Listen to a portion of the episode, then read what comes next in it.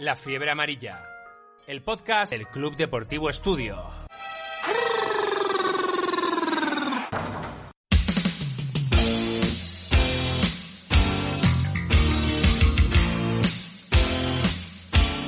Bienvenidos a un nuevo programa del podcast Fiebre Amarilla. Hoy tenemos con nosotros al entrenador profesional de baloncesto, Salva Maldonado.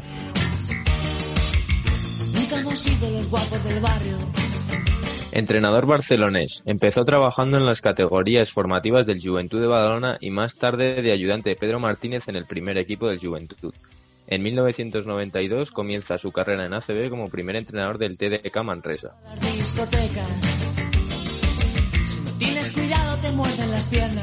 Tras pasar por los banquillos de Caja San Fernando y Tau Cerámica, pasa una temporada entrenando en LEP.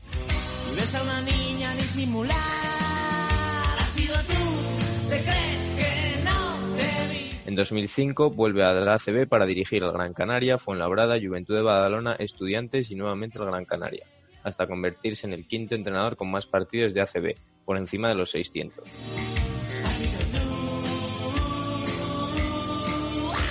Actualmente trabaja en el área de formación de la selección catalana.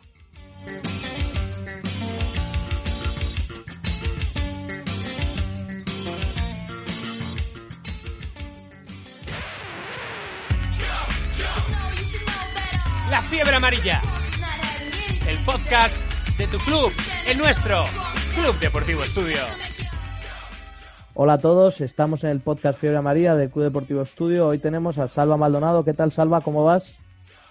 Bien, aquí día de lluvia y, y bueno, pues como todos, confinado en casa. Sí, eh, presento a mis compañeros que están hoy, Chema Martínez, Hola, ¿qué tal? Buenas tardes, ¿cómo estáis? Miguel Orozco, Hola, ¿qué tal todos? Nacho Novo Hola, buenas tardes. y el rookie, el más joven, Félix de Fontecha. ¿Qué tal? Hola, ¿qué tal? Bueno, Salva, lo primero siempre en estos momentos preguntarte un poco cómo estás llevando esta situación, cómo te mantienes un poco activo. Sabemos que estáis ahí con, con los clinics del CINEP, pero bueno, cuéntanos un poco. Bueno, pues como todo el mundo, cada uno lo pasará de una forma diferente, ¿no? Y que es fácil, no, no creo que haya nadie que, pueda decir que es fácil la situación. Hombre, se me hizo duro al principio, la verdad. A mí, de, de gente, pues más o menos que no sabe si lo tiene, cercana a ti y demás, familia incluso. Entonces, después ya mentalmente hay algunos días flojito, pero después ya he ido recuperando ahí la actividad y, y bueno, con el tema de- del básquet y bueno, también la actividad algo de físico por aquí en casa y, y bien, la verdad es que ahora los días se pasan más rápidos. No tengo niños, o sea que no hay niños pequeños en casa, con lo Sí. cual... Y bueno, ya la verdad es que los días, sin darnos cuenta, también van pasando volando, ¿no? Hoy tenemos un día malo, pero de estos de lluvia y demás, pero bueno, mañana, es- mañana será otro día. Pues Bien. sí. Y te queríamos también hacer otra pregunta que solemos hacer a los invitados. ¿Qué crees que va a cambiar en la sociedad tras esta pandemia? ¿Crees que va a haber cambios importantes? Bueno, hemos entrado en una, una situación desconocida para todos, ¿no? Estamos en una situación im- impensable hace, hace dos meses. Nadie, se lo dices, nadie, nadie lo podía atisbar ni, ni lo que iba a suceder, ¿no? Entonces, sobre lo que vaya a suceder, pues, hombre, que va a cambiar, esperemos que la sociedad cambie. Eh, bajo mi punto de vista, pues que tienda a ser una sociedad algo más más social, más cooperativa, más en la cual pues eh, la gente eh, sea algo más no tan individual y más, más colectivo, ¿no? Que prive lo colectivo de lo privado. Bien, cosas de estas esperemos que, que funcione para esto, darnos cuenta de las cosas como de la importancia de las cosas verdaderamente importantes. Y después, pues a nivel de, de día a día, pues bueno, se va a convertir todo, me imagino, por lo que todo el mundo ya sabe, pues más, más difícil a nivel de económico, a nivel de deportivo, todo va a cambiar y bueno, deberemos, debemos estar flexibles para, para, para acoplarnos a ese, a ese cambio, ¿no? Salva, eh, hablando de cambios, hemos conocido la noticia de que la ACB ha planteado ya una manera para finalizar la temporada. Eh, ¿Qué te parece el sistema que ha planteado y esta decisión que, ha tomado? Bueno, la verdad es que bueno, la responsabilidad, te puedo hablar a nivel personal, a nivel nuestro de sindicato también, pero bueno, no, a nivel personal, eh, bueno, yo creo que la CB ha hecho lo que, lo que le han pedido sus clubs y sus clubs lo que piden es, eh, eh, por intereses, lógicamente, de, que interesa a todo el mundo, ¿no? Que, que, que, que, sobrevivan a esta situación, que sean capaces de, de ver un medio futuro, de cómo finalizan esta temporada y uno de los aspectos pues es lógicamente que la continuidad de la competición pueda hacer pues que los sponsors estén ahí eh, y darle salida a ese nivel, a nivel económico. Entonces, bueno, después han intentado elegir eh, una opción pues que podría ser esa, podría ser otra, en la cual pues dependerá todo como pues, es una obviedad por temas sanitarios, ¿no? Y, y a partir de ahí, bueno, sobre el sistema en sí, pues yo lo veo poco realizable, poco una de que yo creo que por el tiempo no vamos bien, es decir, de aquí a un mes y medio yo no veo a los equipos entrenando y, y menos compitiendo, no lo veo, pero bueno, ojalá sea así. Y, bueno, pues desde otro punto de vista sobre el sistema y demás, se han quedado seis equipos fuera y demás, bueno, pues eso ya, los que habrán quedado fuera no estarán muy contentos. Los dos que bajan estarán contentísimos, que iban a bajar o que podían bajar y al final no bajan, pues estarán encantados de la vida. Eh, y, y, bueno, y una perspectiva totalmente nueva, ¿no? O sea, yo creo que se busca dar continuidad, que no, que nos, que nos interfiera y, bueno, pues eh, desde el punto de vista nuestro de entrenadores, estar preparados para, para lo que decida la CB, ¿no? Es decir, si hay que competir, supongo que miran los aspectos, eh, los aspectos eh, de médicos y, lo que se puede hacer y después primar antes que nada ese tema y después el sistema de competición, pues son sistemas alimentados ese, pues creo que es lo más práctico. Lógicamente, jugar 30 y pico partidos sin público, pues bueno, eso ya cada uno le verá su, su, interés. Habrá gente que le ve interés, otros que no. Bueno, eso vamos a verlo. Pero yo creo que ahora es una época de irse un poco eh, acoplándose o, o, afrontando lo que, lo que va a venir, ¿no? Que no lo sabemos. Claro, es un cambio suficientemente grande como para todavía entender si, si es la mejor manera, ¿no? A ver si, si más adelante podemos tenerlo, tenerlo más claro.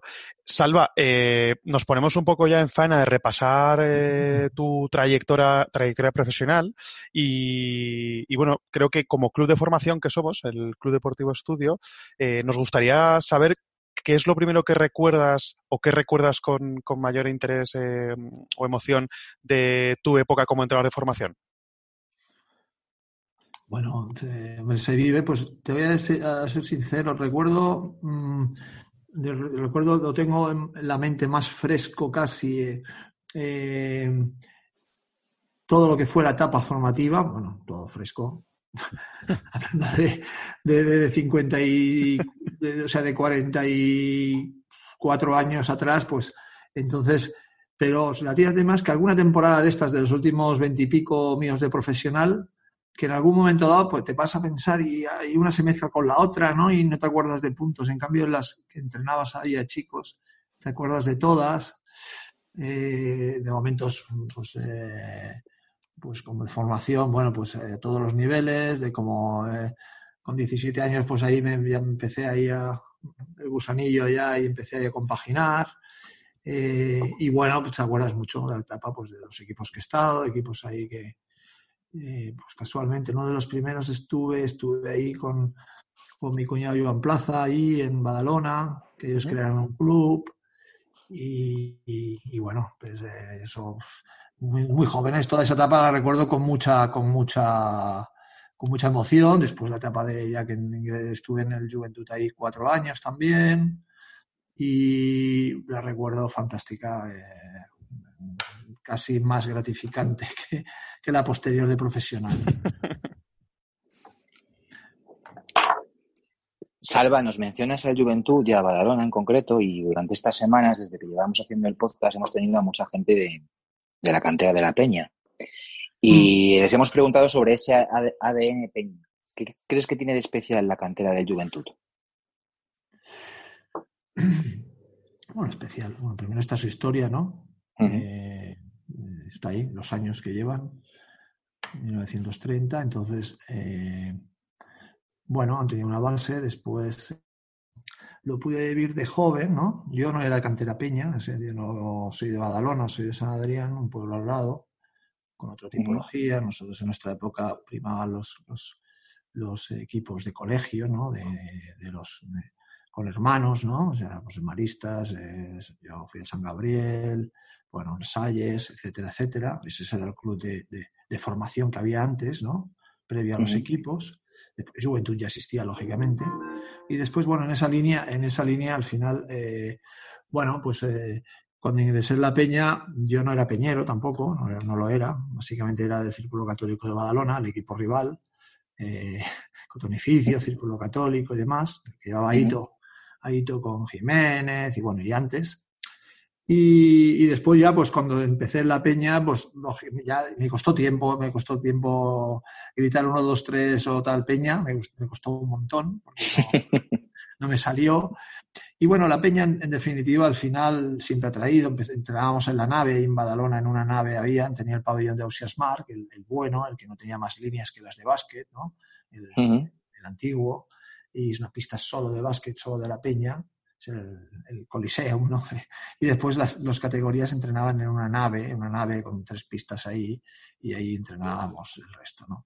Bien, después cuando se pasó al Olímpico, yo creo que eso la peña lo ha mantenido siempre, ¿no? Es decir, tener la cantera al lado del primer equipo, ¿no? Entonces en el pabellón en el Olímpico, cuando hubo ese cambio, ahí por el 91, debía ser 92, no recuerdo exactamente ahora, pero básicamente eh, yo diría que más en el 92, porque en el 91, que fue mi último año en la Peña, eh, entrenábamos aún en la, entrenábamos en el, en, el, en las, las pistas estas que hablaba antes. Entonces, bueno, teni- tuvieron unas pistas, hicieron muy bien de tener pistas auxiliares y de hecho la base, los equipos ahí de club, más mm, los otros menos, ¿eh? después han tenido que conseguir con tantos equipos, pues han tenido que conseguir otras pistas, ¿no? Pero eh, los equipos A, B, para entendernos, ¿no? De- Sí. siempre han entrenado ahí, ¿no? Al lado del primer equipo. ¿eh? En las épocas buenas y en las épocas en las cuales ha habido crisis. Se ha mantenido esa, esa comunión, esa unión, ese, eh, ese contacto ¿no? de, de- de cantera, de niños con senios. ¿no? O sea, y de mi última etapa recuerdo y recuerdo pues vas al, al fisio y te encuentras al del infantil que pasa allí entra Mallet también, ¿no? Y, Mm. y ven como el del junior que hace dos días entrenaba con él allí en la misma pista está entrenando con el primer equipo. Bien, esa, eso yo creo que hace, hace los entrenadores, pueden ver el entrenamiento, los del grande ven a los pequeños. Bueno, pues esa sensación de cantera ¿no? y de jugadores, más allá de evidentemente la clave, que es también el trabajo ¿no? y el sentimiento Mm. o peña, eso existe, ¿no? tradición, peña, básquet, solo básquet, pues hombre, ha dado que, bueno, pues ha dado sus frutos, ha pasado etapas más buenas, etapas, etapas peores, pero mantiene, mantiene la base de la base, la filosofía, mm, el sí, el sello Peña, ¿no? La entidad Peña, identidad Peña, sobre la cual al final la ciudad, que es una ciudad grande, pues eh, el equipo de la ciudad es la Peña. Entonces, eh, bueno, eso eh, las pistas, hay 20, hay 20 pistas cubiertas, entonces equipos hay no sé cuántos clubs, no se me atrevería a decir, pero mínimo hay 8, 10, 12 clubs, ¿eh? no, no equipos, clubs diferentes, más. Entonces, bueno, hay una liga de propia Badalona de, de equipos, entonces eso, mm, bueno, pues lo lleva en sí y lo hemos sabido manejar muy bien. Salva, yendo un poco al presente, hay un nuevo enfoque, digamos, en tu carrera. Eres ahora, pues, coordinador de las selecciones de formación catalanas. Eh, esto, eh, bueno, primero, tu labor, eh, ¿cuál es exactamente? Y digamos que es una pausa dentro de tu carrera como en el baloncesto profesional o un nuevo enfoque o cómo, cómo lo consideras tú esto? Bueno, más allá de que alguno ya me quiere jubilar, lógicamente, más de uno y tal, sobre todo es que no, es que me tienen adversión, que hay más de uno y más de unos cuantos. Eh, bien, no, me lo tomé ahí después de mi etapa en, en la última ahí en, en Gran Canaria, pues eh, la verdad es que tuve un tiempo ahí de, de pocas ganas de, de volver a entrar en, en lo que es ACB, ¿no? Al menos en primera instancia. Y después en verano no surgió nada así que, que también eh, tuviera, tuviera mucho interés, ¿no? De, de- de retos, o lo cual me manejo yo mucho ahora, ¿no? De, y, me- y- esta situación nueva catalana de colaborar ahí con las, con- otra vez en el básquet base, la formación, en volver a ver el básquet por el básquet, ¿no? Y en poder, pues, tomar, tomar ahí, pues, eh, conocimiento, opinar y mostrar ahí o dar mi experiencia en, en lo que es el baloncesto puro, que es eso, pues, hombre, me, me- pareció muy interesante, ¿no? Además en casa. Entonces, bueno, pues mi trabajo ahí, pues, es intentar ayudar ahí, bueno, a la federación, lógicamente, y después ahí a los entrenadores, a la hora de, de enfocar un poco las ideas de los problemas, problemáticas que, que tienen. Ahí, pues, los 18 entrenadores que tenemos ahí en las categorías de mini, infantil y cadete, masculina y femenina. Y bueno, ver mucho básquet en el femenino también, eh, pues aprender mucho, ver otro tipo, otro tipo de básquet y coordinarlos, ¿no? Aparte, bueno, pues opinar sobre las selecciones y demás, y en el día a día, y en las propuestas, principios y demás. Y bueno, la verdad es que estoy muy ilusionado. Estaba ilusionado ahí cuando fuimos ahí a los campeonatos de Sí. Punta Umbría y ahora estábamos preparados también ahí, pero no pudimos ir. Y la verdad es que estoy bastante. Entonces, si eso va a ser provisional o va a ser de aquí para toda la vida o tal, pues no, no se sabe nunca como la profesión nuestra o en la vida misma. Claro. No mañana. No estoy cerrado a nada, pero también es cierto que tampoco estoy por desesperado por intentar cualquier cosa que salga en cualquier momento en situación pillarla, ¿no? Porque no, pues no estoy en esa época de mi vida, ¿no? ¿Qué diferencias ves entre el baloncesto formativo actual y el que viviste en tus inicios? Bueno, para empezar, tú cambias también. O sea, para empezar, lo veo diferente porque ahora me veo, eh, veo, me veo allí en, la- en el, en- el banquillo y, y si me viera ahora yo de pequeño, de joven en el banquillo, la verdad es que, o me vi- de los de ahora, me viene en el banquillo de ahora, de antes, y bueno, este chico, o no es el mismo, ¿no? O sea, era muy, eh, estaba muy metido en los partidos, muy, con mucha energía, mucha bronca, estaba encima de los jugadores, también estaba en la peña, ¿no? Cuatro años allí, ¿no? Equipos, entonces mucha exigencia al jugador. Evidentemente, pues con, con, pues, con 40 años, pues eh, con 35 años menos, pues tienen menos experiencia, no has vivido otras cosas. Y bueno, pues eh, el básquet era básquet, a nivel conceptual y de juego, pues, pues bueno, pues el básquet es, es en sí lo mismo, pero sí que han cambiado situaciones, han cambiado situaciones, han cambiado los, los jugadores, los entrenadores también, los deportistas y los jóvenes han cambiado, ¿no? La sociedad ha cambiado, los medios de aprendizaje han cambiado también y, y bueno, pues ha evolucionado mucho, ¿no? Entonces, a diferencia ahora de los entrenadores de ahora que tienen muchas más facilidades para, para todo, para, entre comillas, formarse, pues es cierto que la parte de la formación la tienen, entre comillas, lo que, la formación de ahora, ¿no? Esa formación tan visual, tan de ver todo, en 26 clinics, tiene todos libros a mano, todas las conferencias, todas las charlas, todo del mundo, ya, pero en el básquet y para aprender hacen falta otras cosas. Entonces, ese más eh, moverse, más eh, exigirse, más, más preguntar, ¿no? más ver, más hablar. Entonces va todo mucho más detenido, con mucha más eh, pausa, ¿no? La información se recoge de forma más, más poco a poco, ¿no? Se van filtrando, te vas equivocando mucho, pruebas. Y entonces, bueno, esto ha cambiado con respecto a ahora, ¿no? Ahora todo va más, pues, eh, todo más de forma inmediata, más rápido, lo cual no quiere decir que es que el jugador, el entrenador esté más formado, ni sepa más, ni, ni cosas de estas. Entonces, eso es aplicable a los jugadores también, ¿no? Pues eh, antes te escuchaban más, ahora te escuchan un poquito menos, tienes que entrar, tienes que vigilar como dices.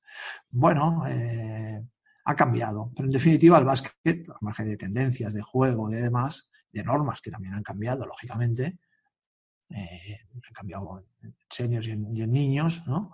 El básquet es el básquet y lo básico y lo que servía, pues, an- algunas cosas o muchas. La esencia de antes, yo creo que sirve para, para ahora, ¿no? En todo caso, para acabar, pues mm, uno de mis trabajos de ahora es intentar, mm, intentar dar mi experiencia de lo anterior, de lo actual y sobre errores que hemos cometido, errores, como se ha visto todo, sobre todo los entrenadores mayores, entrenadores de más años, como en mi caso, de cara pues, a, po- a po- a aportar tu experiencia pues, a los jóvenes, ya sean entrenadores o sean eh, jugadores.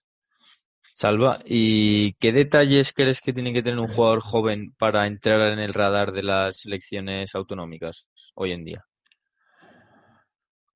Bueno, eh, bueno, al final, claro, depende de cada comunidad, ¿no? Si, si- si- si- bueno, selecciones depende del, del número de jugadores que tenga. Nosotros contamos, creo, el otro día mirando, tenemos 2000, por ejemplo, ahora estábamos con las 2005, 2007, ¿no?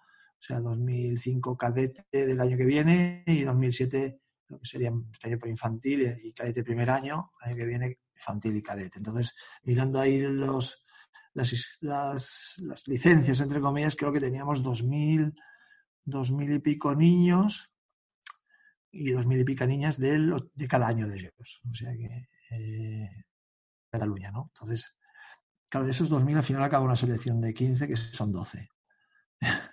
Entonces, eh, pues lógicamente, eh, básicamente tienes, también tienes clubs de, referencia, ¿no? Como en el caso masculino, pues Barça Peña, que, que aportan y ya ellos te hacen una selección.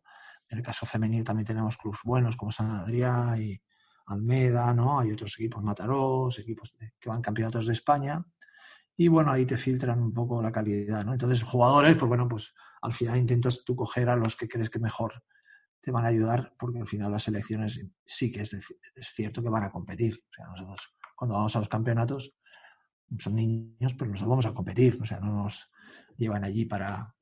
Lo cual no quiere decir que tengas que hacer lo que sea para, para competir, para ganar. ¿eh? Estoy diciendo que vamos a competir, como competimos y compararnos y, y, y jugar contra otras sele- selecciones. ¿no? Entonces, llevar pues a, lo- a los mejores jugadores posibles y como todos sabemos pues hay añadas buenas, añadas mm, menos buenas y, y bueno, eso está ahí, ¿no? No es una selección un poco natural de, por volumen de jugadores. Salva, el otro día hablábamos con Jaime Fernández de la importancia del entorno de los jugadores para llegar a la élite. ¿Tú cómo, tiene, cómo crees que tiene que ser lo que le rodea a un jugador para que pueda llegar arriba? Es que llegar arriba- primero, llegar arriba no depende de un factor, depende de múltiples y en, y en muchos casos dependen de aspectos y factores que no dependen de uno. ¿Eh? Eso para empezar. No, yo tengo todos los factores que voy a decir ahora, pues los tengo todos ya, pero eso no quiere decir que vayas el momento, el lugar, la, la suerte, entrenadores, competición, haciendo así, haciendo eso, eso no, hay muchas cosas que no, no dependen de uno, ¿no? Pero básicamente lo básico sí es que bueno, pues más allá de si son muy buenos al principio, no son muy buenos al principio, el entorno yo diría que es muy importante, ¿no? El entorno de dónde vienen, ¿no? O sea, de, de qué entorno tienen, ¿no? Son padres que, que apoyan, que ayudan, que, que- entregan al jugador ahí a, a sus, a sus clubes y a sus entrenadores. Entonces, que no, que no son padres, pues, solo son padres, que no son padres entrenador.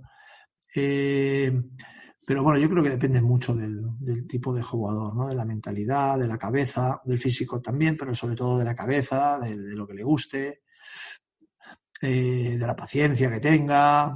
Bueno, al final cada carrera es una historia diferente, pero eh, al final las el que tiene cualidades y el que destaca tanto física como mentalmente, pues son jugadores y están bien arropados, ¿no? Eh, ni mucho ni poco, sino que les encanta esto, esto, todos tienen una característica común, ¿no? Les encanta, les encanta. O sea, no les tienes que hacer ir a entrenar ni nada, sino que, que les viven por eso, piensan en eso, es, es, es su deporte, se lo pasan pipa entrenando y jugando. Bueno, pues esos son los que, en definitiva, tienen opciones de, de poder llegar. Lo cual no quiere decir que todos los que reúnan condiciones de este tipo lleguen, porque Claro. eh, pues eh, la cosa va como, como va. Salva, eh, hablabas antes que una parte de tu trabajo era formar también a los entrenadores de, de estas selecciones. La cantera catalana de entrenadores también es, muy- está muy reconocida. ¿Qué características deben tener esos entrenadores que colaboran en las selecciones? Bueno, cuando llegué yo, la verdad es que no encontré a los 18 entrenadores, ¿no? El trabajo que he colaborado con la catalana, pero no había ni entrado a la hora, ni he hecho una selección de 18 entrenadores, ¿eh? no lo he hecho. Y, y como bien dices, entrenadores hay muchísimos y no quiere decir que ahí estén, es que estos son los mejores Claro, de Cataluña. sí, sí. Para mí son los mejores porque están en nuestra selección y esos son los mejores que hay para nosotros. Lo cual no quiere decir que sean los mejores. Entonces, pero sí que es cierto, bueno, pues eh, uno que hayan trabajado en la base, ¿no? No siempre, también hemos tenido algún entrenador. eh, De hecho, yo un año, en el año no, 2000, 2005, 4, sí, entre, antes de ir a Gran Canaria, entró un impasse ahí después de la LEP, creo. Estuve ahí pues en un PDP, que son centros de tecnificación, ¿no? que entrenan una vez por Sí. semana, una cosa que se hace aquí mucho en, en la catalana. Y después eh, llevé la selección infantil, es decir, lo es que al final es la de Ricky, por cierto, la del, la Sí. del 90, la del 90, que al final no la llevé porque en enero firmé, creo que por otro equipo, por, por Tarragona o algo así, entonces Sí. lo dejé o lo dejé a mitad de temporada, ¿no? Y bueno, eh, al final eh, son, jugado- eh, son gente que trabaja en los PDPs antes, que trabajan en sus clubs, que les encanta. Tenemos mucho profesor, mucho, muchos. ¿eh?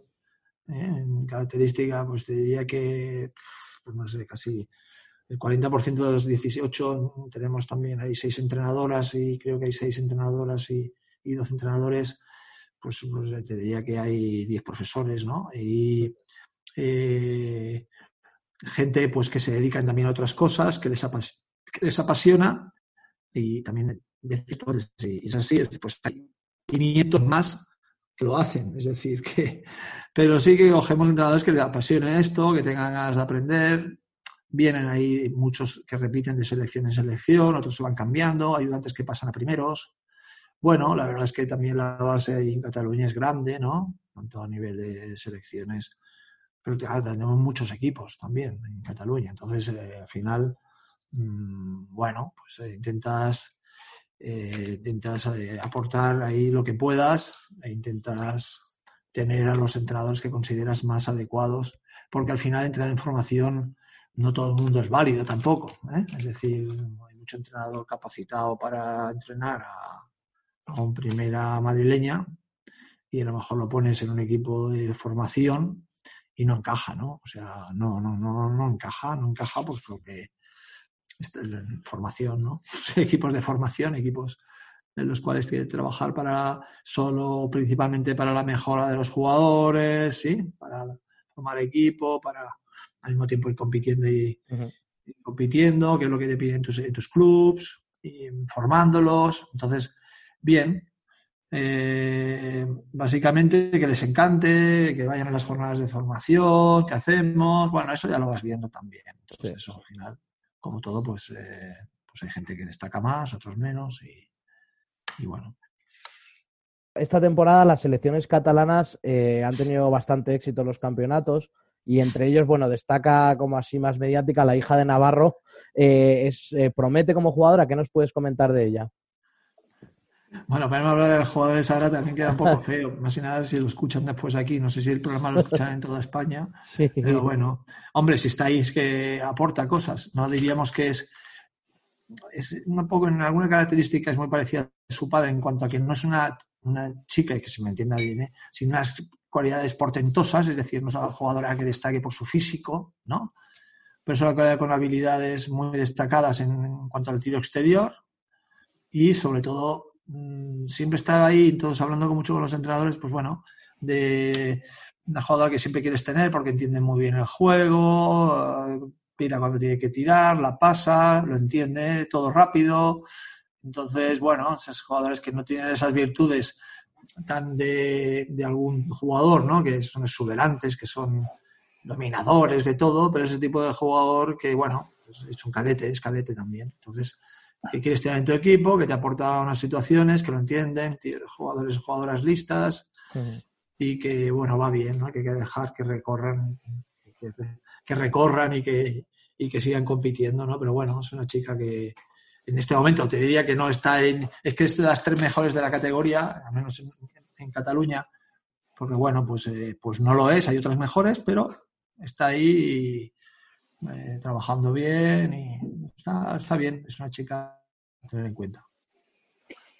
Salva, ¿qué opinas de las selecciones autonómicas estén compuestas por muchos jugadores extranjeros? Este año era la primera vez desde hace mucho que la selección mañana, que aquí en Madrid solíamos llevar a veces hasta más de la mitad del equipo de jugadores que no estaban formados en España, bueno, que no eran españoles, vamos. Y justo este año que no, eh, la cadete masculina eh, ha quedado campeona. ¿Crees que tenemos que tener más en cuenta al jugador español en categorías de formación y regularlo de alguna manera para que solo participen jugadores nacionales? ¿O crees que el formato actual es el adecuado? Bueno, primero que la, la, la, la, la cadete nos ganó a nosotros en la final de forma merecida, ¿no? Tenía un gran equipo y entrenados por Gorka, además, pues ya era una garantía, ¿no? eh, en, en, Madrid, ¿no? Tenía un gran equipo y jugaron muy bien, ¿no? Entonces, eh, me encantó también, por otro lado, que no tuvieran extranjeros. Uh -huh. eh, yo, a nivel general, a grosso modo, no estoy en contra de los extranjeros, que no se me malinterprete, pero sí que no estoy a favor de. Yo creo yo me abogaría por una competición mucho más, mucho más de jugador eh, formado aquí, ¿no? O sea, claro. cuesta decir ya, cuesta, pero no estoy a favor de incorporaciones de jugadores no, no, más allá del color, ¿eh? no hablo de colores, sino de sí. jugadores que los incorpores para, para eso, ¿no? O sea, no, jugadores que se hayan formado ahí, son jugadores que llevan ya unos cuantos años aquí jugando y formados, y entonces, a, a grosso modo, intentaría, si no limitar a cero, sí mmm, poner un cupo de uno o dos máximo, pueden ser chicos que a lo mejor lleven un tiempo aquí, ¿no? Se pueden dar casos excepcionales, ¿no? De jugadores pues que básicamente son de cantera, de la tu cantera, es decir, son de los tuyos que llevan cuatro años aquí, que no nacieron aquí hace cuatro, tres años, pero que son, son tuyos, ¿no? Del juventud, del estudiantes o de. O sea, no, no sí, que, tienen, que tienen solo, una forma. Pero, una pero sí que pondría toda, pero vamos, un límite más allá de, de, uno o dos no permitiría. En todo caso, pondría así, como mucho un límite de que es uno o dos jugadores máximo por selección que no fueran eh, nacidos, no sé dónde hay que poner eso, eso ya no es un nivel que me, que me competa, ¿no? Pero no me gusta, no me gusta que vayan al campeonato solo jugadores de fuera, especialmente para esa competición, ¿no? Para un campeonato de España de comunidades. Entonces, no me parece por eso que Madrid tiene el doble mérito este año de haber apostado. Claro. También, también Canarias, debo decirlo, que también fue con una selección prácticamente o sin prácticamente con todo de jugadores de jugadores canarios jugadores españoles, vamos, podría haber alguno que juegue allí que, y considere que, que, está allí, ¿no? Pero y yo lo veo mucho más, mucho más lógico, mucho más eh, acorde con, la, con lo que es la competición, ¿no? Salva, otra de tus eh, tareas ahora es formar parte del cine que cada día tiene más visibilidad. Estamos viendo que ahora, pues, esta actividad formativa de los clinics que estáis publicando casi cada mañana está teniendo bastante éxito en Twitter y en demás redes sociales. ¿Cuándo surge la idea de crear este sindicato y qué objetivos tiene? Bueno, hace, surgió tanto el sindicato tiene un año de, un año de vida. Uh -huh. Llevamos luchando por él ya hace ya cuatro años. Tuvimos problemas a nivel de IACB con, con, la, con la Asociación Española en cuanto a, a que, bueno, pues tuvimos problemas en el anterior convenio, ¿no? Sí. Nos sentimos engañados y entonces es, era un tipo de, de, de, comité que solo representaba a los primeros entrenadores, muy elitista. Y entonces, bueno, estuvimos un tiempo ahí batallando en esa, en esa lucha por, por intentar trabajar desde la asociación y en ese comité hacerlo mm, entero, o sea, hacerlo de todos los entrenadores. No fue posible, queríamos mm, defender lo que es el entrenador profesional, la figura del entrenador profesional. No pudo ser ahí dentro de ese comité y fue cuando decidimos eh, pues formarlo pues, con, con gente de, de, todo tipo, de ACB, entrenadores de la LEP, ayudantes, entrenadores que han manifestado interés en, en que se reconozca la figura del entrenador profesional, ¿no? En el cual, uh -huh. pues, general. Entonces tenemos unos ámbitos apartados ahí, pues gente que está en la ACB, encantadísimos de que hubiera mucha gente en la ley que pudiera o que todos sean profesionales y sus ayudantes sean profesionales, la figura del ayudante que también sea reconocida, que tengan contratos, que tengan convenios, en el básquet femenino tres cuartos de lo mismo, la liga femenina, y en definitiva mm, trabajar por la figura del entrenador, que se reconozca, que se valore a través de sus contratos, de sueldos dignos, de puestos de trabajo. Y bueno, ese ha sido nuestro, nuestro trabajo y tenemos un cometido muy largo, muy, estamos el inicio totalmente, Sí. en los inicios, pero estamos contentos y tenemos mucho trabajo a hacer.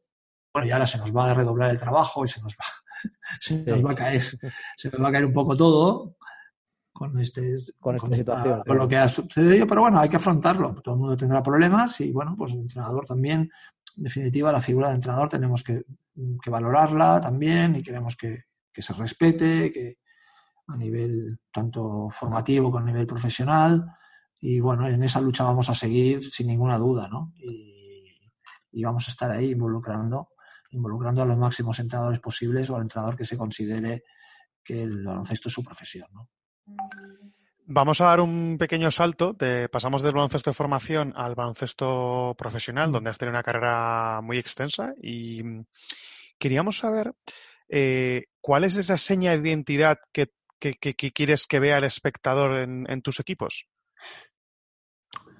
Bueno, he ido cambiando la seña. Cuando vine estudiantes, estará por ahí alguna entrevista, ¿no?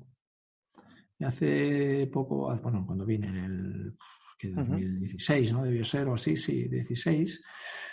Y había descendido, entonces mm, estaba en el Juventud y acabé mi etapa de cinco años allí. Y las cosas eh, que comenté es que quería, hombre, que básicamente, lógicamente, gan- ganar partidos, porque claro, al final te fichan para ganar partidos pero que el equipo fuera reconocido, ¿no? O sea, que tuviéramos una identidad, recuperar la unión después con la afición, pero básicamente a nivel de nuestro a nivel de equipo, o sea, que, que encontraran un equipo reconocible, ¿no? Un equipo con identidad, montar primero un equipo y después que fuera reconocible, que, en el cual pues la gente se sintiera identificada, bueno, pues con jugadores nuestros después si podían ser del, del, estudiante pues mejor, pero un equipo con una señal de identidad, ¿no? Entonces, de, de, las cosas que más, y que no puede ser una falsa modestia, que de las cosas que más estoy más contento, más allá si ganamos tanto, ganamos tanto, quedamos, quedamos novenos, si ganamos 17 partidos o tal.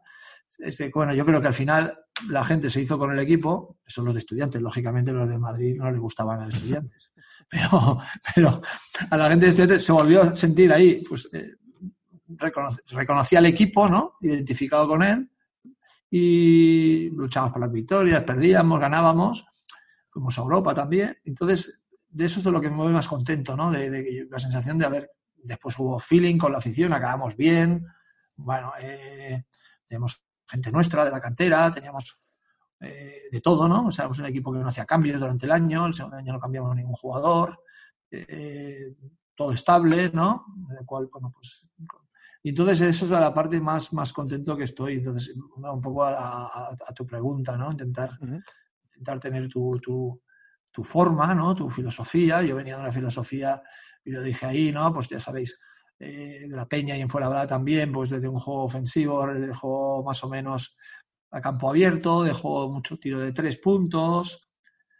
Nunca nos escondimos, siempre intentamos mantener ese tipo de juego bueno, con dificultades en defensa, ¿no? Porque los equipos que quieren jugar mucho ahí a campo abierto, ya de cara a cara y, y, sin especular, pues al final tienen problemas y a veces en defensa también. Pero bueno, un equipo con una identidad propia, ¿no? O sea, un tipo de juego X, que, que, que sepas que en momentos que no te funciona va a ser, eh, va a ser, van a poner la diana y van a decir que, que ese equipo no juega nada porque solo juegan a tirar de tres pero que en definitiva mm, se mantenga una de esto y que sepas a qué juegas, ¿no? El jugador yo creo que uh -huh. también, también está al final por la labor o la jugadora y al final, pues, ¿a qué juegan estos? Pues hombre, yo lo reconozco, que este tipo de juego es, pues este, son los estudiantes de este año, ¿no? Después cada uno puede jugar como quiera, pero que sepan ¿Qué equipo es este? Pues estos son los de estudiantes. Se cambia la camiseta, pero estos son los que, porque el tipo de juego es ese, con lo bueno y con lo malo. Entonces, bueno, de eso estoy bastante contento. He intentado mantener una línea en los últimos años y, bueno, en, Gran Canaria pues no me fue tan bien, lógicamente, con otro nivel de exigencia, otra competición y, y, otro tipo de jugadores y el nivel que tienes, pues al final, pues bueno, eh, duró lo que duró. Eh, Salva, has hablado muchos estudiantes. Yo, yo realmente soy aficionado a estudiantes eh, y tengo que reconocer que yo creo que de, de, esa señal de identidad hay algo que recuperaste claramente y es el, la competición, o sea, la competitividad del equipo. Eh, sin duda, yo creo que además se quedó el equipo pues a dos partidos, me parece, de playoff, ¿no? Las dos temporadas.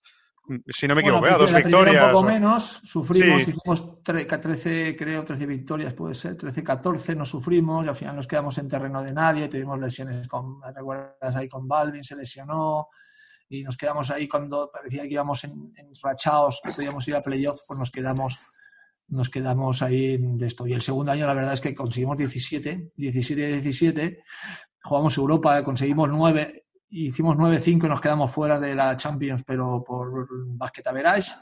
Ujú. O sea, al final ganamos 25 partidos a la temporada. Y bueno, eh, pues como te digo, perdimos también 23, eh, creo, al final, o no, 22 o 20 y algo. Pero bien, a lo que dices, pues, pues bueno, no sabías a qué jugabas, a lo que ibas, y no estabas muy preocupado de quién han fichado, de quién no han fichado, de cómo vamos a jugar, si vamos a jugar andando, mañana vamos a jugar corriendo, si hoy jugamos con estos o mañana jugamos con los otros, ¿no? Entonces, pues bueno, pues en esa línea eh, estoy contento. Y la experiencia de vivir en un club histórico y, y a la vez exigente como estudiantes, no tanto la experiencia deportiva, ¿no? O a nivel resultadista, sino el mundo estudiantes, ¿cómo, cómo lo viviste? Bueno, el mundo de estudiantes lo viví con, bueno, yo venía de, de- yo cre- también pensaba, y así fue, ¿no? Que venía, un club de, un club histórico, un club de, de básquet, ¿no? Un club con cantera, un club con, con principios, con, es diferente a la peña, no tiene nada que ver. Eh, vi lo que es estudiantes, estudiantes es una gran casa, una gran familia, mm, con muchos, con muchos ámbitos, ¿no? Muchos, eh, fundación, femenino, o sea, con muchos, mucha gente, ¿no? Mucha gente detrás, el público es espectacular, ¿no? Que acuda tanta gente cada pabellón, o sea, tiene una afición detrás, gente de 67 de estudiantes muy amplia, pero también es cierto que llegamos en momentos difíciles, ¿no? Económicamente, y entonces, bueno, pues eh, allí, pues el club eh, con una identidad propia, mucha gente con, con mucho tiempo también trabajando en el, en el club. El tema económico al final hace mucho daño, ¿no? A todas las... Yo, además de los dos clubes que estuve, estudiantes como en Juventud, pues fue una etapa de crisis, ¿no? Fue la etapa, en una la pillé el inicio y en la otra pillé el recorrido, es decir, que y llegué ahí, pues el club ahí a punto de, cerrar de persianas que decían en un sitio y en otro cada año, bien, eh, no hay dinero para fichar, no podemos hacer, bueno, pero bueno, se mantuvo la base y de eso también estoy contento, ¿no? Pudimos mantener ahí, me acoplé bastante muy bien porque ya me gusta pues, la cantidad, me gusta seguir a los jugadores, a los equipos, me identifiqué mucho. Eh, un año fácil, el segundo no fue porque recordáis que tuvimos el tema también de Ca- Cataluña, ¿no? 2017, el 1 de octubre, y bueno, pues Sí. se me identificó mucho ahí con el tema de, de independentista o tema de autodeterminación y demás, con lo cual fue momentos tampoco fueron fáciles, pero lo llevé bien, tuve respaldo ahí de la gente, eh, me respetaron mis formas de pensar, mis formas de, de trabajar también y, y en ese sentido me sentí muy bueno muy integrado en lo que es eh, estudiantes no pues después pues las situaciones profesionales llevan a un lugar a otro y uno tiene que hacer los análisis que hace no pero me sentí la verdad es que me sentí bien tanto a la hora de estar ahí como a la hora de estar en Madrid. Eh, en un año difícil repito como fue el año del 17 sobre todo para un catalán Eh, Salva, eh, hemos hablado hace unos días aquí en este programa con Sama, con Samaniego, que ha sido ayudante Sí. muchos años contigo. ¿Qué valores tiene que tener un entrenador ayudante eh, para un equipo profesional?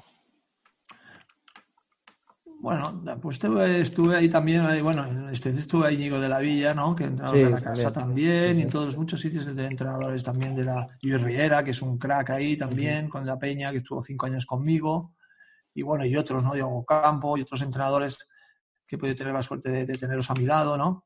Gente mm, que, que, que, que- que les apasiona el baloncesto, ¿no? Apasionan, con trayectoria, con recorrido, con experiencia, entonces eh, hay dos tipologías, entrenadores que inician, inician eh, ese recorrido.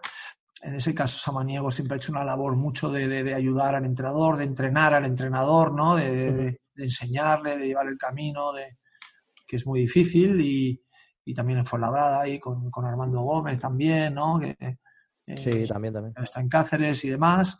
Y bueno, pues intentando ayudar a ese tipo y después ayudando lógicamente al primer entrenador, identificándose ahí, intentando siempre llevar el tema de formativo, el, el tema de mejora, el- a- de- de- más allá del tema victoria-derrota, ¿no? O sea, eso también nos ha ayudado a estar en estudiantes y en, y en, y en juventud, ¿no? En Fuenlabrada el otro día iba, mirando y recuerdo que mm, el año que estuve, el último año, que nos fue muy bien, por cierto, que ganamos 20 victorias, Mm. eh, cal- teníamos siete nacionales, ¿eh? Al final teníamos, teníamos a Culom allí, Cortaberría, La Viña, Guardia, teníamos eh, después jugadores, teníamos de, a, a Muñoz, a Adrián Lasso, Javi Vega, y todos estos jugadores, al final el otro día iba mirando un vídeo que hay que, que colgaron, eh, un año bueno para nosotros, y lo pudimos hacer con, con- con siete jugadores nacionales, ¿no?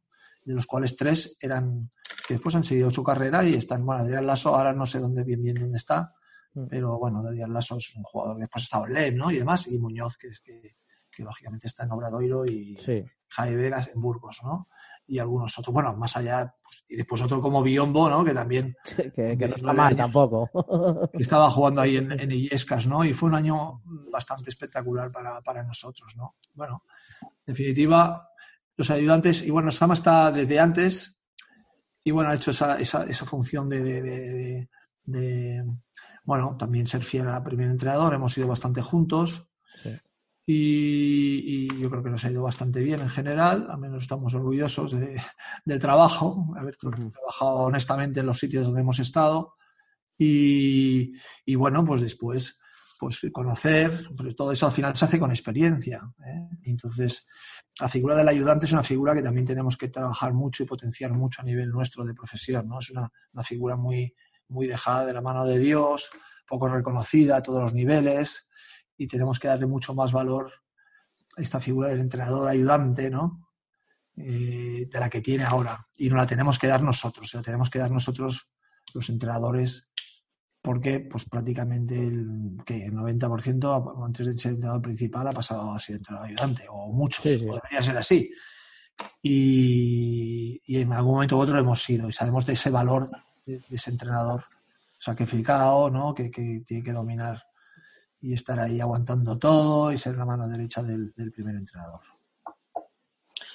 Eh, Salva, estas semanas eh, hemos hablado con los invitados de- del talento que tienen que tener los jugadores, evidentemente, para llegar a, arriba, pero hemos hablado muy poco del talento que tienen que tener los entrenadores. Evidentemente, el día a día, el rigor, el trabajo es muy importante. Pero ¿cuánto importa el talento a la hora de dirigir un partido, en la toma de decisiones, a la hora de convencer a los jugadores, de exprimirles? Bien, bueno, a ver, primero que habría que ver qué es el talento del jugador, lo podemos, dife- lo podemos identificar mucho, ¿eh? Eh, o se puede, y hay charlas, y hemos hecho ahí hasta congresos, ahí, ¿qué es el talento y tal? Y hemos ahí hablado Mm. sobre el talento, y qué es más el talento, el trabajo, el trabajo sin talento no existe. Bien, todo eso va bien, pero ¿qué talento a un entrenador, ¿no? Para un entrenador, ¿qué es el talento? O sea, el talento Eso es.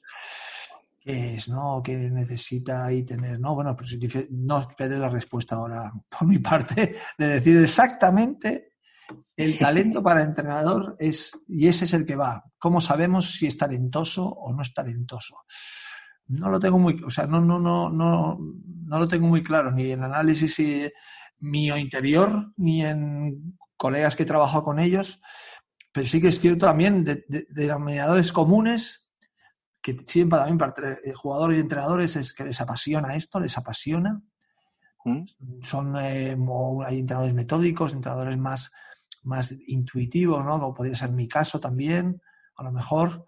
Eh, en definitiva, que piensan en básquet, que, que leen, que, que, que, no, que interpretan, no más que leen, no de lectura, sino de que la- el juego, que lo visualizan, ¿no? Una cosa muy importante que yo hablo con, con los entrenadores. o- Sí, que, que ven el Tú eres capaz de visualizar, visualizar una jugada en la mente, la haces Mm. del principio al final, ves, ves ese movimiento del jugador, ves hasta dónde lo llevas, ¿no? Como podría ser un ajedrecista, ¿no? Pero no tanto en el tema táctico, sino Sí. también, sino en el tema de, de ser capaz de estar pensando en eso, de, de, de verlo, mm, bueno, del proceso, ¿no? De las, de- del oficio, ¿no? Del oficio, decías un oficio, o sea, no hay ningún, ninguno en su profesión que domine, ¿no? Eh, sin tantas horas de tal, ¿no? 10.000 horas, o sea, los años.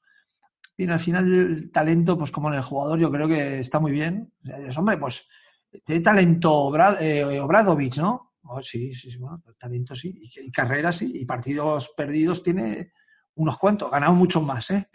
es un talento, sí, es un, de esto, pues su metodología. Pero ha seguido un proceso como han seguido a ese jugador primero, lo ha puesto allí, el servicio. Y básicamente es que les apasiona, lo viven.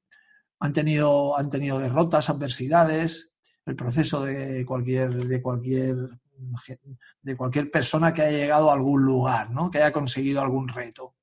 Entonces, eh, ha superado las adversidades, ha encontrado con multitud de ellas, las ha afrontado, ha tenido esos valores que tienes que tener para esas cualidades, yo más que talento hablaré de cualidades ¿no? que puede tener un entrenador para solventar esos problemas, han, han tenido una línea, se ha, sobre, ha conseguido sobreponerse a, eso, a, esos problemas, a esas adversidades una vez y otra vez y ahí está. Bien, yo creo que esos son, hablaría más que de cualidades que no de talento, ¿no? Talento me cuesta ahí visualizarlo, ¿no? Eh, si lógicamente pongo ahí te pongo talento al lado, pues claro, no le puedes decir que no tiene talento, o otros entrenadores nacionales o internacionales están ahí, pues tendrán el talento. Las virtudes o cualidades, bueno, pues unos destacan más en una cosa, unas en muchas, otros en algunas menos, y se han arropado siempre de gente que le ayude a crecer, ¿no? Pues entrenadores, otra gente. Bien. No sé que me he dispersado un poco, pero. nada, nada, está bien, está bien. Me has contestado. Salva, eh, te voy a hacer un, un, test de preguntas un poco más rápidas, ¿vale? Y... Estoy muy malo en eso, ¿eh? Bueno, no, pero... Me callo. dime, dime, dime, perdóname. Empiezo preguntándote tu mejor recuerdo de una cancha de baloncesto. Es que, bueno, mejores recuerdos en una cancha de baloncesto, pues que difícilmente lo puedo escenificar más allá de, decir, no, es que ese día en el momento, hay grandes momentos, alguna canasta de victoria de esas de, no sé, de medio campo, lo que significaba una victoria que creíamos en un partido que a nivel no, pero que era muy importante para nosotros, ¿no? Tampoco he ganado muchas cosas, con lo cual, bueno, bueno eh, partidos he ganado muchos y he perdido otros tantos, pero bueno, de campeonatos de España, ¿no? Ahí con, con, Pedro, hay momentos muy buenos, que, gana, que ganamos ahí también con, con, la cadete. En eso te, me acuerdo casi más de, de, de, esos momentos de los jóvenes también que no en, en profesionales, ¿no? Y claro, en profesionales cuando estás ahí, así llevas pues eh, 800, 900 partidos, pues me quedarte con un momento, voy a decir, la Copa del Rey, como se levantó la Copa del Rey de, de, de Murcia, eh, o, pero después seguramente me dejaría ahí algún, algún partido que, que ganaste allí, que, que, lo bordamos o que nadie esperaba, o la alegría de los jugadores que fue alegría para ti, o lo que significaba, porque, bueno, lo que sea, que te librabas de un descenso, entre comillas. Pero me cuesta mucho, de verdad. Eh, por eso las respuestas estas tuyas, de preguntas rápidas, las respuestas intentaré que sean más rápidas las siguientes, pero no, no lo tengo. Eh, vale, es equipo actual o del pasado que te habría gustado entrenar y jugador. Bueno, eh, que me habría gustado entrenar. Bueno, sí. es, es, que, claro, tiene que ser español, ¿no? No, no, no, no. Como tú no, no, pues tienes aficiones de joven era de los Filadelfia, después hay hay equipos por aquí, de aquí España, claro, es que he entrenado bastantes. ¿eh? Entonces, y me gustaría, y si hubiera podido entrenar, pues no sé, a algún equipo, no sé, de, de, es que no quedará feo. Además, si digo, me gustaría entrenar a, para decir algo, a Bilbao, pues coño, hostia, sé que entrenador a decir, es que cabrón el tío este, quiere, quiere entrenar al equipo, no lo sé, cualquier equipo ahí que, que vea que tiene que tiene objetivos y no lo sé, está por descubrir aún el equipo de jugadores, pues me entrenaba muchos y me hubiera gustado entrenar, bueno, pues hombre, por ejemplo a Jordan, que ahora hacen el reportaje este fantástico que vamos a ver sí. todos, ¿no? De, fantástico y por, por televisión, hombre, Jordan ha sido el mejor jugador de toda la historia. A nivel de aquí, pues como no, tenía, no sé quién salía ahí hablando de jugadores Sabonis, cosas de estas, también me hubiera gustado de otras épocas, pero jugadores, Oscar Smith, ¿no? Que, que, que, que, impactó mucho cuando vino aquí y que, y que ahora le ves alguna imagen, Oscar Smith Becerra, que dices, ¿cómo metía ese jugador? ¿no? O sea, solo tenías que darle el balón. ni sistemas ni nada. Le dabas el balón y, la metía. Me hubiera gustado entrenarlo, pero bueno, he entrenado a otros con también y por la suerte de que estoy muy contento. Y hablando de, de grandes jugadores, ¿quién te parece para el jugador más determinante del ACB actualmente?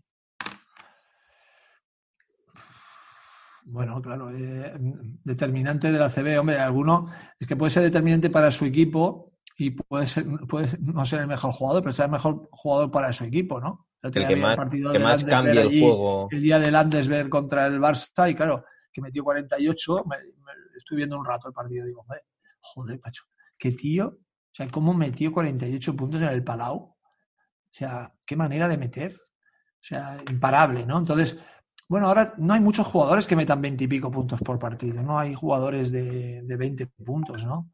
Entonces, determinantes, pues en cada equipo hay un jugador muy bueno. Eh, hablar de jugadores de Madrid tampoco quiero, porque me dejaría jugadores buenos y, y hay jugadores, no sé, soy un poco inculto en ese aspecto, es decir, no, no, no, no, no me quedaría con un jugador, jugador de los que he tenido que me encantan, pues es, es, son buenos, ¿no? Entonces, eh, pues siento de no poderte decir ningún nombre. ¿Qué tres consejos le darías a un joven entrenador? Bueno, eh, me encantaría que fuera, que fuera, que le apasionara esto, ¿no? Tienes que, esto te tiene que apasionar. El otro me decían, hice unas charlas aquí en Mataró también, ¿no? Por internet y eso, que yo soy bastante malo, pero bueno, pues ahí, ahí fue, ¿no? Entonces, hombre, y me decía el chico que montó las charlas, que dijo, en una encuesta, y entonces, ¿tú cuánto pagarías por el clinic este que estamos haciendo? Que al final han sido 12 grandes entrenadores o 14, ¿no? Que han ido, ¿no? Yauma, Moncho Fernández, Sito, Pedro, bueno, y otros, ¿no? ¿Y tú, usted cuánto pagaría por esto? Y el, el 40 tal, 10 euros, 8 euros, 2, 0, y el 40% dijo de 0. Bien, entonces, eh, esos de 0, esos de, de 0, pues no, yo no les daría consejo, porque evidentemente no, no, creo que sean grandes entrenadores, básicamente.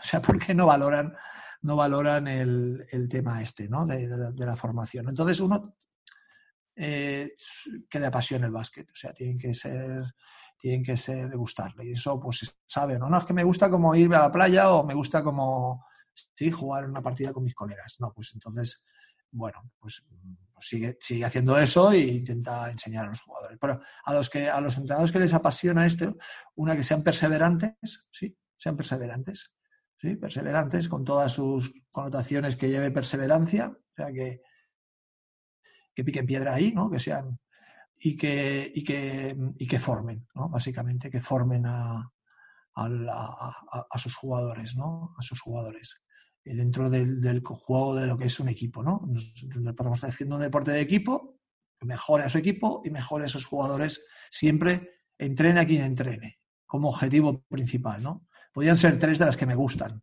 después hay otras, podríamos hacer una lista de, de 20, ¿no? Salva, y ya una última pregunta más eh, extradeportiva. ¿Nos podrías decir una canción o un grupo musical que te guste para cerrar luego que nosotros solemos cerrar con una canción la entrevista? Bueno, a mí, claro, me, ya. Eh, a mí me gusta, me gustan muchos de los tradicionales de, de, mi época, me encantan muchos. Entonces no te voy a decir uno de mi época, te voy a decir uno de ahora. Un grupo se llama Ocas Grasas. ¿Sí? Y buscas ahí alguna de las buenas. Lo tenemos que buscar. ¿eh?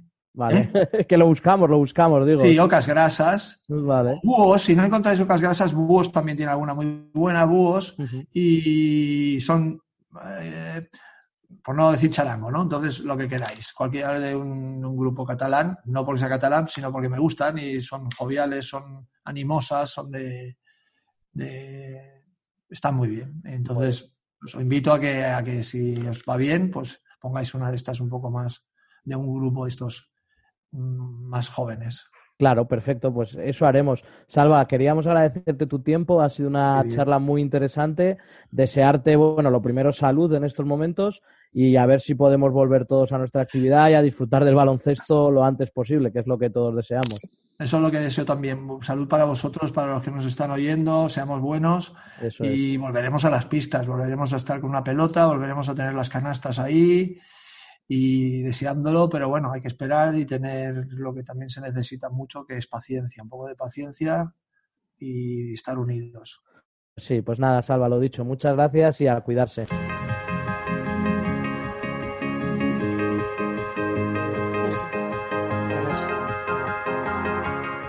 Qué bien suena esta canción de Búhos.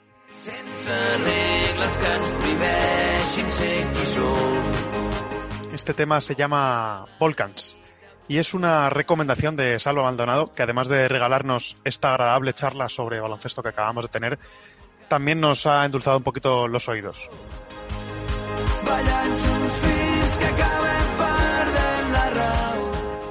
De la entrevista de Salva me quedo con los tres consejos para los jóvenes entrenadores, que tienen que tener pasión, ser perseverantes y formarse.